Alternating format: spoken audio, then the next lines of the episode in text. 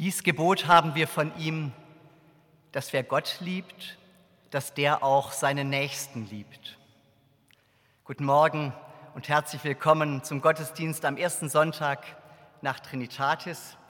Ein besonderes herzliches Willkommen an den Mädchenchor unter Leitung von Andreas Felber. Schön, dass Sie, dass ihr diesen Gottesdienst musikalisch mitgestaltet.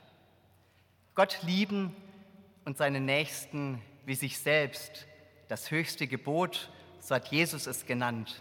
Ich weiß nicht, wie es Ihnen geht, ob Sie dieses, diese Balance, diesen Dreiklang christlichen Lebens immer gut austariert bekommen.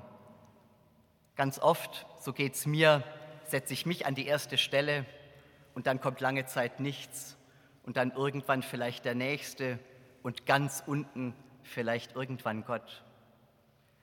Der heutige Gottesdienst hält uns den Spiegel vor im Gleichnis vom reichen Mann und vom armen Lazarus. Wem gilt unsere Aufmerksamkeit? Wer ist mein Nächster? Auf dem Schild eines Obdachlosen las ich, Keep your coins, I want change. Behaltet euer Kleingeld, ich will Veränderung. Sie merken das Wortspiel des Englischen, Change, ich will Veränderung. Veränderung beginnt bei uns selbst. Und die Frage ist, wie gelingt es uns, uns so zu verändern, dass wir unser Leben, unser Handeln an denen ausrichten, die besonders bedürftig sind. Wir werden sehen. So feiern wir diesen Gottesdienst im Namen des Vaters und des Sohnes und des Heiligen Geistes. Amen.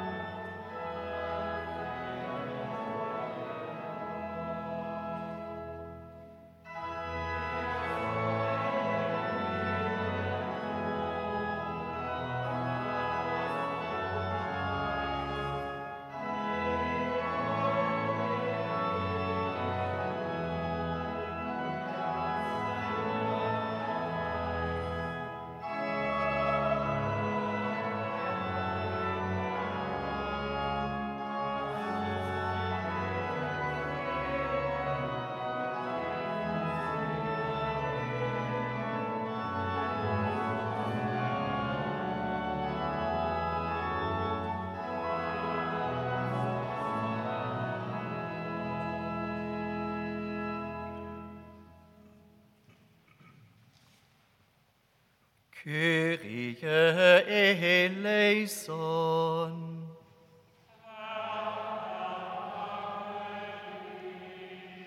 Christe eleison.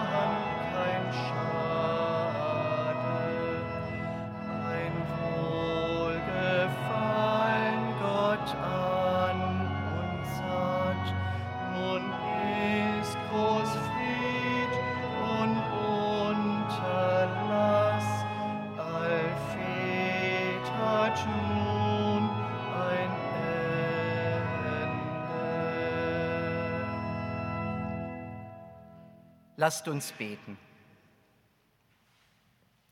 Großer Gott, wenn dein Reich kommt, dann versöhnen sich die Zerstrittenen und die getrennt sind, finden wieder zusammen. Die Reichen beginnen zu teilen mit den Armen und die Hasserfüllten erfahren deine Liebe. Viele sind voller Hass, Herr, viele hungern, viele sind getrennt, viele sind zerstritten. Hab Erbarmen und hilf uns aus allen unseren Nöten. Veni Domine, komm, Herr Jesus. Amen.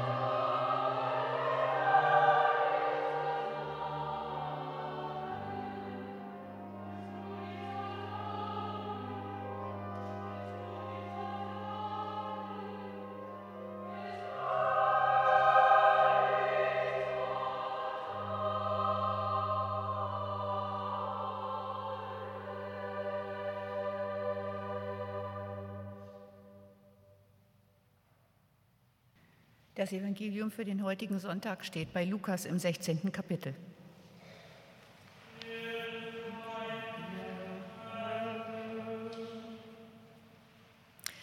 Es war aber ein reicher Mann, der kleidete sich in Purpur und kostbares Leinen und lebte alle Tage herrlich und in Freuden.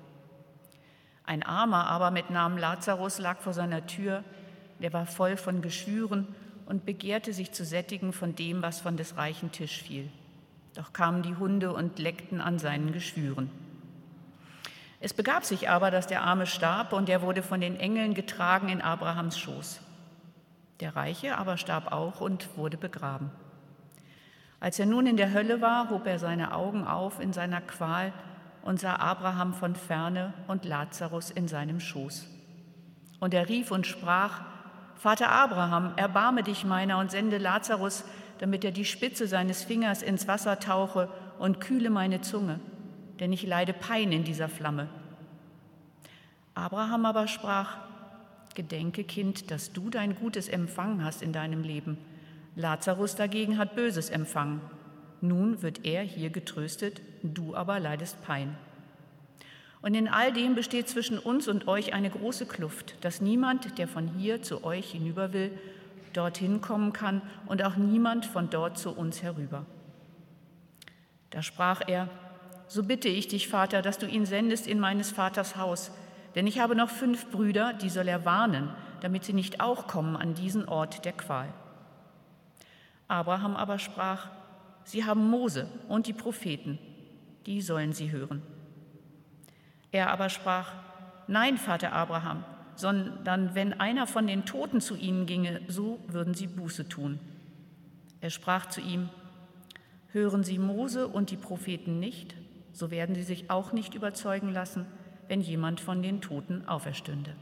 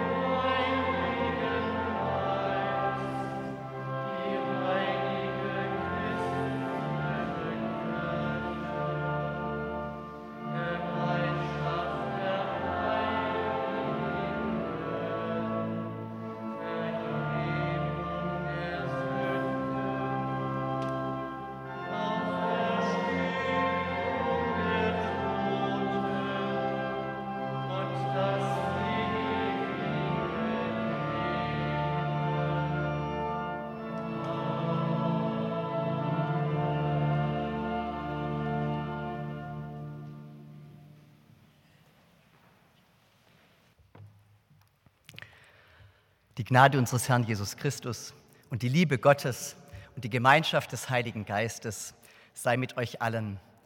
Amen. Der Kirchenvorstand hat die Kanzel wieder freigegeben, wie Sie sehen. Heute also für mich zum ersten Mal hier oben. Ich habe ein bisschen Höhenangst, aber man ist doch in guter Verbindung mit Ihnen, mit euch. Und ich hoffe und entschuldige mich, dass ich jetzt so ein bisschen von oben herab spreche. Nur, dass Sie es wissen für die nächsten Sonntage. Also ab jetzt ist die Kanzel wieder freigegeben und dann müssen Sie sich vielleicht einfach so setzen, dass Sie mich sehen und hören können. Die Geschichte vom reichen Mann und vom armen Lazarus. In der vergangenen Woche, liebe Gemeinde, gab es zwei Meldungen, die eigentlich scheinbar auf den ersten Blick gar nichts miteinander zu tun haben. Aber gerade, dass sie nichts miteinander zu tun haben, hat mich aufhorchen lassen. Die eine, die haben Sie sicher alle wahrgenommen, kam aus Berlin. Die Bundesregierung und der Bundestag haben ein Sondervermögen von 100 Milliarden Euro für die Bundeswehr beschlossen. 100 Milliarden Euro. Ich weiß nicht, ob Sie eine ungefähre Vorstellung haben von dem, was 100 Milliarden Euro sind. Eine Milliarde, vielleicht schon eher. Eine Milliarde, um es für die mathematisch Begabten zu sagen, sind 1000 Millionen Euro. Und davon das Hundertfache. Behalten Sie es im Gedächtnis. Unvorstellbar viel, finde ich. Die andere Meldung war unscheinbarer und vermutlich haben Sie sie nicht mitbekommen. Sie kam aus dem Südsudan und wurde von den Vereinten Nationen verbreitet. Mehr als ein Drittel der Menschen im Südsudan sind vom Hungertod bedroht. Das sind 4,8 Millionen Menschen, Wetterextreme und die schlimmsten Überschwemmungen seit 1962 haben ein ganzes Land in die Knie gezwungen. Die Krise ist auch die Folge eines blutigen politischen Machtkampfes die ausbleibenden Getreidelieferungen aus der Ukraine verschärfen die Situation. Mehr als zwei Millionen Menschen sind geflohen vor Massakern, Vergewaltigungen und ethnischen Säuberungen. Übrig geblieben sind 10 Millionen Euro deutscher Entwicklungshilfe. Die Bundesentwicklungshilfeministerin bemüht sich um eine positive Darstellung der eigenen Position. Die Soforthilfe werde aufgestockt. Und wenn man alles in Europa zusammenrechne, komme man immerhin auf 100 Millionen Euro für die gesamte Region am Horn von Afrika. Ich rechne nach. In der vorigen Meldung war von 1000 Mal so viel Geld die Rede. Dort ging es um die Ausgaben für Kampfjets, Panzer, Drohnen, Munition, um Waffen zur Vernichtung von Menschenleben. Hier dagegen geht es um Hungerhilfe, um die Rettung von Menschenleben. Es macht mich sprachlos, eigentlich wütend, wenn ich lese und höre, dass Klimaforscher schon lange vor Wetterextremen in der Subsahara gewarnt haben. Aber statt zu handeln und Lebensmittelvorräte anzulegen, wurden die Warnungen ignoriert. Der Kampf um Öl und Bodenschätze hat das eigentlich nicht arme Land ins Chaos gestürzt. Südsudan ist eine von Menschen gemachte Katastrophe.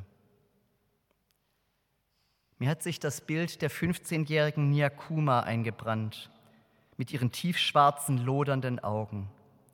Mit ihren drei Geschwistern ist sie hunderte von Kilometern gelaufen. Ihr Vater hat sie losgeschickt, weil es zu Hause schlicht nichts mehr zu essen gab. Tagelang mussten sie durch hüfthohes Wasser warten, um höhere Gegenden zu erreichen. Jeden Tag hat es geregnet, so erzählt sie, und wir haben im Wasser geschlafen.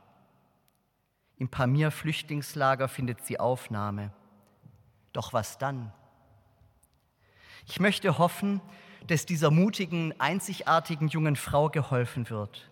Ich möchte hoffen, dass eine solche Hilfe für uns wichtig ist. Genauso wichtig wie die Verteidigung unseres Landes und die Investition in Waffen.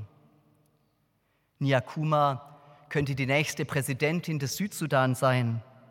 Sie könnte den Nobelpreis für Physik erhalten oder eine berühmte Schauspielerin werden. Vielleicht will sie aber auch einfach nur ein ganz normales Kind sein, das am Ende des Tages seine drei Geschwister vor dem Verhungern gerettet hat. Es war aber ein reicher Mann. So beginnt das Gleichnis, das Jesus erzählt. Und das entführt uns nicht in eine Welt jenseits der unseren, in der das Gericht als Drohung von Hölle aufscheint. Vielmehr öffnet es uns die Augen für die Gegenwart, für unsere Zeit und hält uns den Spiegel vor.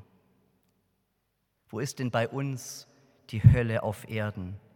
Wo schreit die ungleiche Verteilung von Gütern zum Himmel? Und wie können wir für mehr Himmel auf Erden sorgen? Wenn Jesus Menschen verändern, berühren wollte, dann hat er Gleichnisse erzählt. Die Bilder dieses Gleichnisses konnte Jesus der eigenen Erfahrung entnehmen. Oft genug wird es ihm das Herz zugeschnürt haben, wenn er durch die Dörfer Galiläas wanderte und auf den Gassen und in den Hütten sah, wie Menschen niedergestreckt im Elend ihr Leben fristeten, ohne die geringste Spur eines eigenen Einkommens, Blinde, geschlagen mit Trachoma, Gelähmte von Lepra gezeichnet, Bettler in Überzahl, Frauen, deren Männer gestorben waren und die mit ihren Kindern auf den Gassen saßen und nichts anderes zu tun hatten, als sich der Fliegen und Hunde und der Ignoranz der Reichen zu erwehren. Jesus hat geglaubt, dass man im Innersten ansetzen muss, wenn man die Welt verändern will. Ihr habt doch Mose und die Propheten. Ihr habt doch eine göttliche Weisung, ein göttliches Wort, an die ihr euch halten könnt, die euch Orientierung gibt. Vielleicht denken manche von uns, es werde irgendwann nach unserem Tod eine Aufklärung geben, in der die einen in die Hölle, die anderen in den Himmel kämen. Der ganze Witz des Gleichnisses ist aber, dass alles darauf ankommt, dass wir bereits hier die heutige Welt, nein, genauer noch uns selber, uns heutige ändern und nicht darauf warten, dass irgendwann in einem fernen Jenseits einmal Gerechtigkeit hergestellt werden. Das Gleichnis schärft den Blick. Es macht deutlich, wenn hier alles so bliebe, wie es ist, dann wäre das für viele Menschen die Hölle. Und so bekommt der Reiche im Gleichnis den Spiegel vorgehalten. Er spürt, wie brutal es ist, keine Hilfe zu erfahren, wie zermürbend und grausam es ist, wenn Wunden nicht gekühlt werden, wenn, niemand sich um einen schert und man buchstäblich verreckt. Es ist die Hölle. Der, dem im hiesigen Leben alles zufiel, der muss nun betteln. Vater Abraham, erbarme dich meiner und sende Lazarus, damit er die Spitze seines Fingers ins Wasser tauche und mir die Zunge kühle. Diese Bitte ist eigentlich ungeheuerlich. Ausgerechnet Lazarus soll dem Menschen helfen, der ihm zu Lebzeiten alle Hilfe verweigert hat. Dabei wäre es für den Reichen ein leichtes gewesen, die Not des Lazarus zu Lebzeiten zu lindern. Jesus erinnert die Menschen daran, was ihr Leben sein könnte und wie es sein könnte und wie Gott es gemeint hat. Sie haben Mose und die Propheten, die sollen sie hören. Hören sie aber Mose und die Propheten nicht, so werden sie sich auch nicht überzeugen lassen, wenn jemand von den Toten auferstünde. Was vor 2000 Jahren begonnen hat, das hat Menschen angerührt und verändert. Jesus ging es nicht darum, Reichtum zu verdammen oder Armut zu glorifizieren. Er stellt uns vielmehr eine einfache Frage, wo ist dein Bruder, wo ist deine Schwester? Lazarus lebt überall und wartet auf Hilfe. Lazarus liegt auch vor unserer Tür und klagt sein Lebensrecht ein. Der ganze Clou an Jesus war, dass er sich hineinbegeben hat an die Orte, an denen Menschen leiden, hinabgestiegen in das Reich des Todes, dorthin, wo die Kluft fast unüberbrückbar scheint. Er ist hinabgestiegen in die Bombennächte Mariupols und harrt mit den älteren Menschen in unterirdischen Schächten aus. Er hat sein Zelt aufgeschlagen in den Flüchtlingslagern im Südsudan und in der Subsahara. Und da sitzt er nun und wartet auf seine Menschen zusammen mit den anderen, denen es an Nahrung und Hoffnung fehlt. Wenn wir nichts davon wüssten, könnten wir all unsere Hilfe, unseren ganzen, unsere ganzen Millionen oder Milliarden gern weiter in Waffen und Panzer und Munition stecken. Da wir aber hören, dass Gott Jesus Christus zu den Armen, in Jesus Christus zu den Armen gegangen ist, um bei ihnen zu wohnen, ihr Schicksal zu teilen, ihren Hunger und ihre Not zu beenden, können wir nicht anders, als diesen Mangel an Nahrung, diese von Menschen gemachte Katastrophe als solche zu erkennen und uns selbst zu erkennen in den Gesichtern der Menschen dort. Der Reiche erkennt, dass Armut kein Schicksal ist, sondern Menschenwerk und dass Reichtum kein Segen ist, wenn er nicht geteilt wird. Was wir tun, kann alles verändern. Und es ist nicht egal, was wir tun und für wen wir uns einsetzen.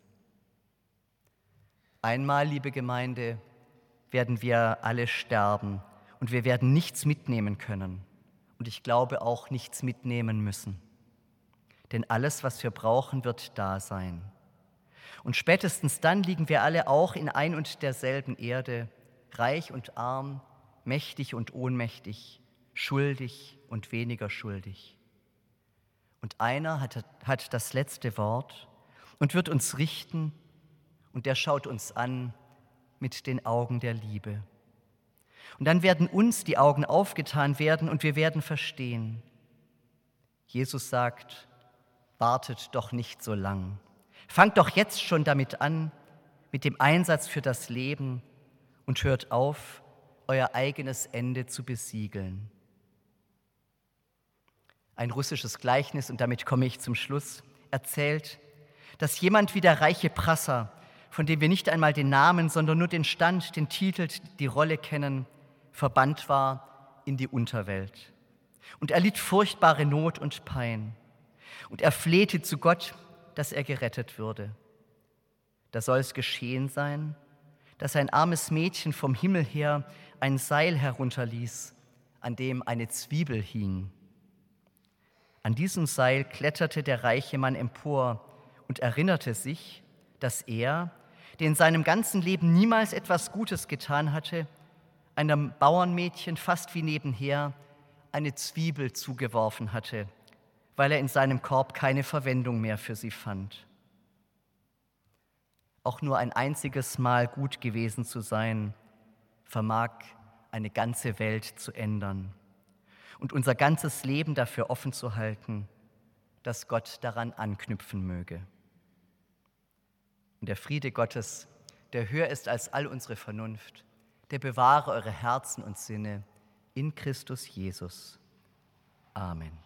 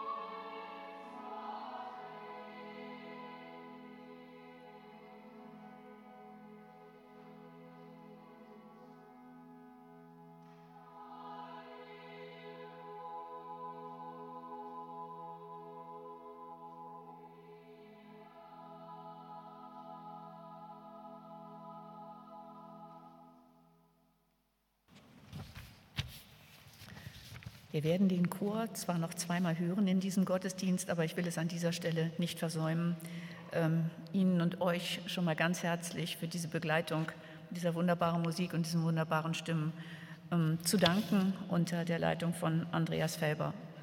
Und natürlich auch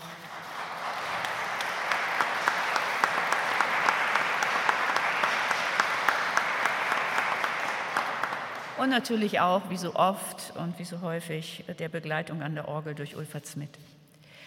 Mitteilen möchte ich Ihnen, liebe Gemeinde, Folgendes. Mit der heutigen Kollekte werden die Familienbildungsstätten unserer Landeskirche und zwei diakonische Einrichtungen für Frauen, eine Beratungsstelle und ein Frauen- und Kinderschutzhaus unterstützt. Während der Pandemie haben die Beratungsstellen doch eine nicht unerhebliche Zunahme von häuslicher Gewalt festgestellt. Die beiden Einrichtungen bieten Schutz und Beratung für Frauen und ihre Kinder. Und am Ausgang erbitten wir Ihre Gaben für diakonische Aufgaben der Markkirchengemeinde. Gott segne Gebende und jene, die die Gaben empfangen. Schließen möchte ich mit dem Wochenspruch, er möge Sie begleiten in der kommenden Woche. Er steht bei Lukas im zehnten Kapitel und lautet, Wer euch hört, der hört mich. Und wer euch verachtet, der verachtet mich.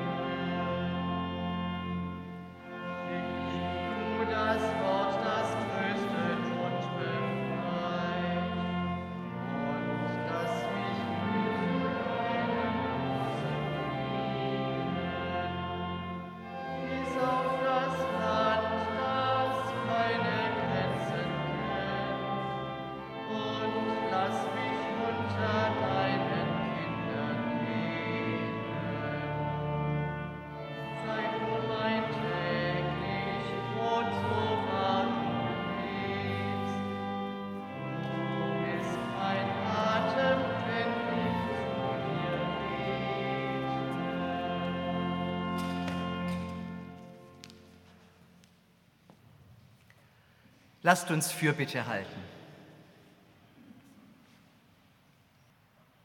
Nah ist dein Wort, zart und überwältigend, nah dem Herzen, nah denen, die die Liebe üben, nah denen, die sich nach einer besseren Welt sehnen.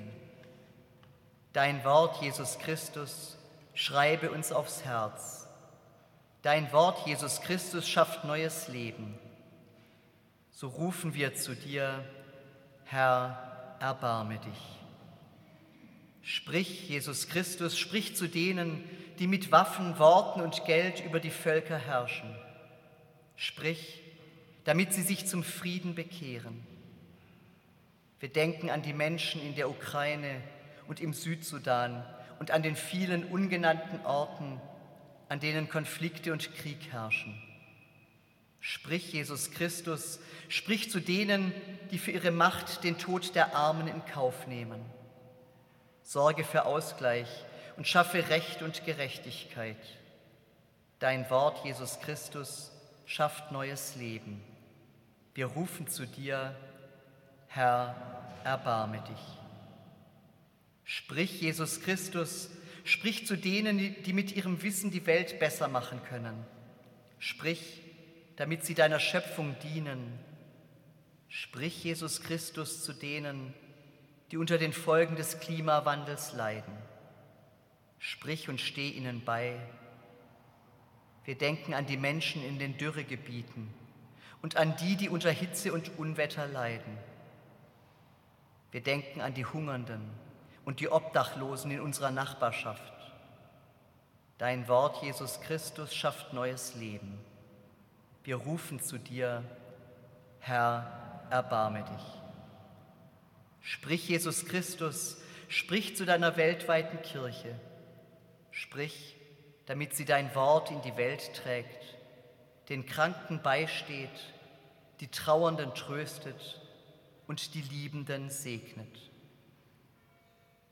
Wir denken heute besonders an die Täuflinge Cleo Philippa und an das Ehepaar, das sich getraut hat, Carrie Ann und Jost, Kirsten und Pascal, Katharina und Glenn. Sprich dein Wort, Jesus Christus, sprich, damit die Liebe bewahrt werde unter uns. Dein Wort, Jesus Christus, schreibe uns aufs Herz. Dein Wort, Jesus Christus, schafft neues Leben. Dir, dem dreieinen Gott, vertrauen wir uns an, heute und alle Tage. Amen.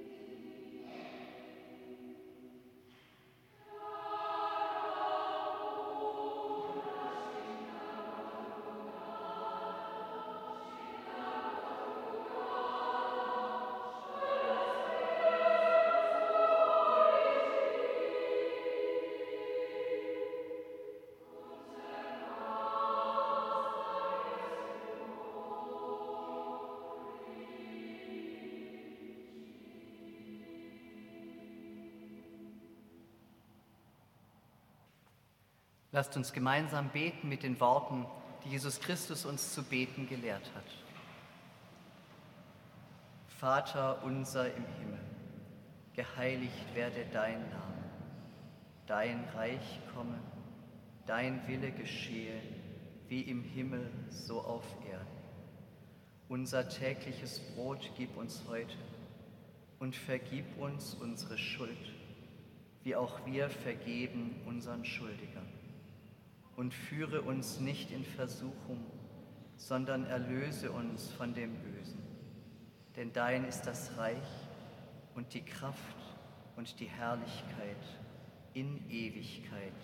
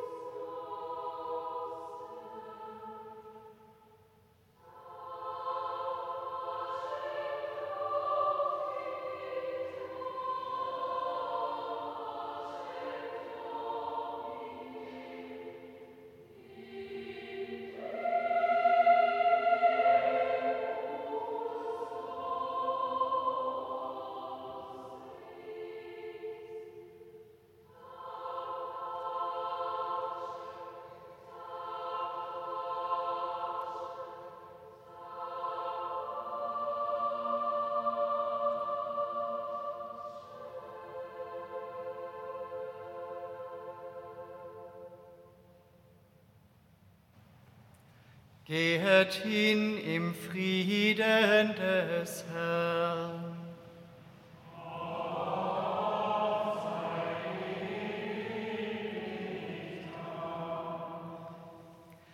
Der Herr segne dich und behüte dich. Der Herr lasse leuchten sein Angesicht über dir und sei dir gnädig. Der Herr erhebe sein Angesicht auf dich und gebe dir Frieden.